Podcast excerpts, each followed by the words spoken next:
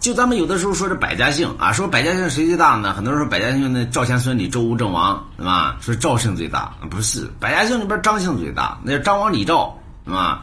张姓下来王姓，下来李姓，下来赵姓，是吧？这属于神姓，所以咱们过去呢，在于在于中国呢，一般会说那个，就比如说选，就是去，就是一般的话说免贵姓什么，张王李赵不用说，对吧？很多人只知道说张姓不让说，张王李赵都不用。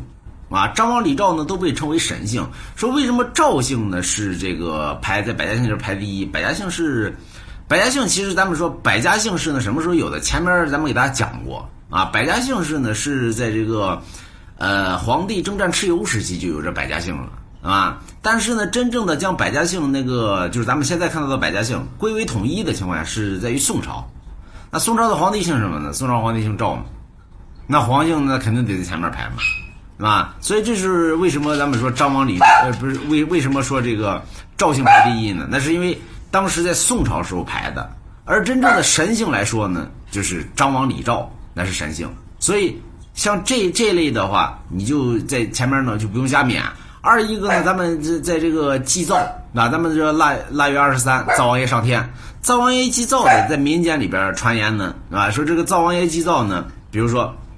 呃，二十三呢，一般平常姓氏敬，啊，张王李赵呢是二十四敬，啊，为什么二十四敬呢？因为它属于神性在天上的，所以呢，二十三灶王爷才上天呢，隔一天才上去，所以神性呢是二十四级，啊，这个平常百姓呢是二十三级，所以从这儿也能看出来呢，这姓张的、姓赵的、姓王的、姓李的啊，姓氏呢一般比别人都高啊，都属于神性，因为张姓呢也是中国。